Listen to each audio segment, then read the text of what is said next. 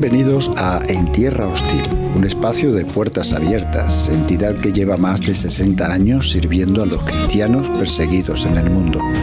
Puertas Abiertas les provee Biblias, les lleva ayuda, consuelo, amparo y a la vez promueve programas de desarrollo y cooperación y la propugnación de los derechos y libertades religiosas. Únete al programa de hoy y conoce de cerca la vida de los cristianos en los lugares más hostiles del planeta, donde seguir a Cristo lo puede costar todo.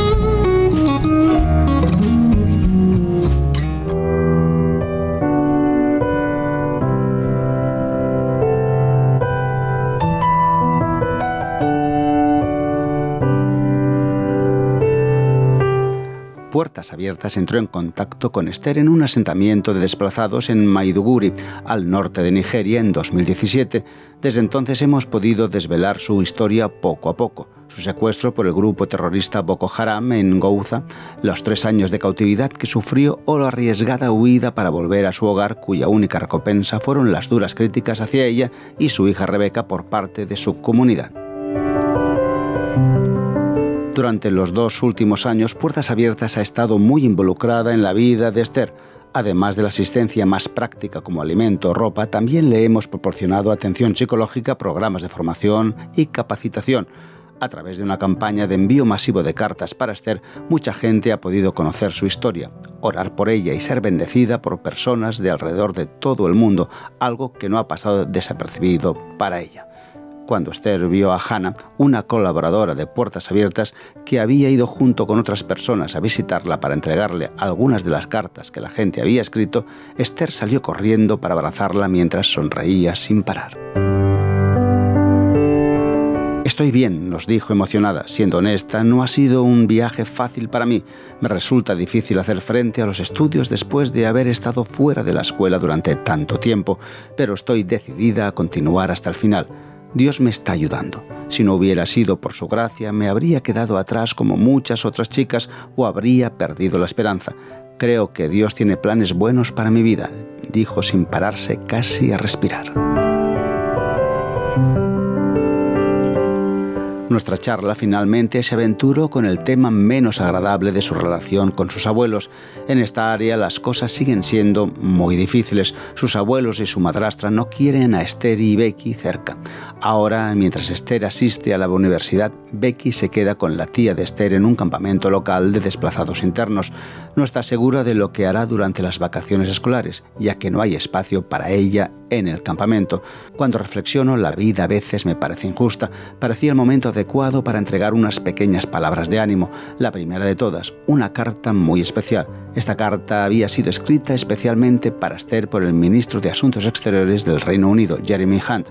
Cuando se lo entregó la carta impresa y supo de quién era, ella miró a Hannah confusa y finalmente preguntó, ¿Cómo me conoce? Los cristianos de todo el mundo han escuchado tu historia y están muy preocupados por ti. Están orando contigo, explicó Hannah. Esto causó que su cara estallara en una gran sonrisa mientras sujetaba la carta con fuerza contra su pecho. Es imposible para mí describir la alegría en su rostro mientras leía la carta, dándose cuenta de que la gente se preocupa mucho por ella.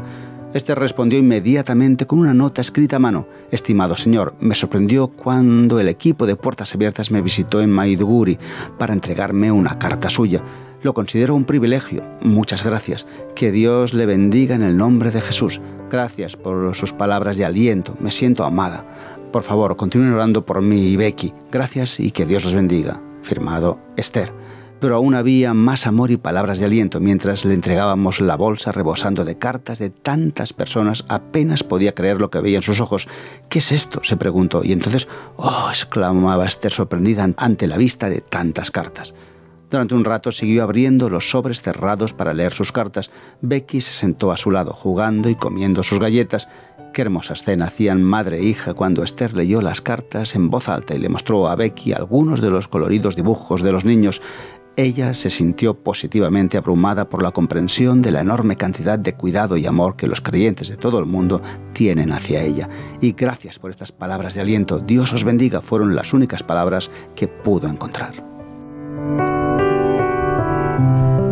Al concluir nuestra visita con Esther, nos sorprende el marcado contraste entre el rechazo de su propia gente y el amor y cuidado que recibe del cuerpo de Cristo en todo el mundo. Le está ofreciendo un sentido de pertenencia, gracias a todos los que se han tomado el tiempo para escribirle a Esther. Tu aliento la fortalece y le devuelve la esperanza y le está ayudando a darse cuenta de que en realidad no está sola.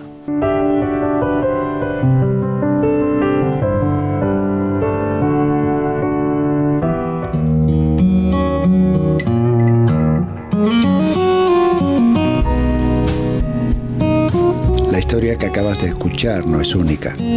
Cada año millones de cristianos tienen que hacer frente a diversas formas de persecución huyen de regímenes opresivos, se ven desplazados en sus propios países, son menospreciados, atacados, maltratados, marginados e incluso llegan a perder la vida. Y aunque muchos escapan de la feroz persecución y la amenaza de la cárcel, la nueva vida que comienzan como desplazados o refugiados es realmente dura. Con tu apoyo, las iglesias locales brindan acogida y ayudan a que estas personas sanen, enfrenten su nueva realidad y florezcan. Ningún creyente debería hacer frente a la persecución en solitario. Por ello te invito a que conozcas sus historias, ores por ellos y te conviertas en un compañero de oración de la iglesia perseguida.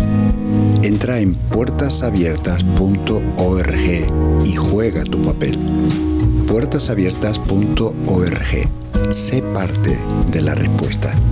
Hasta el próximo programa de En Tierra Hostil.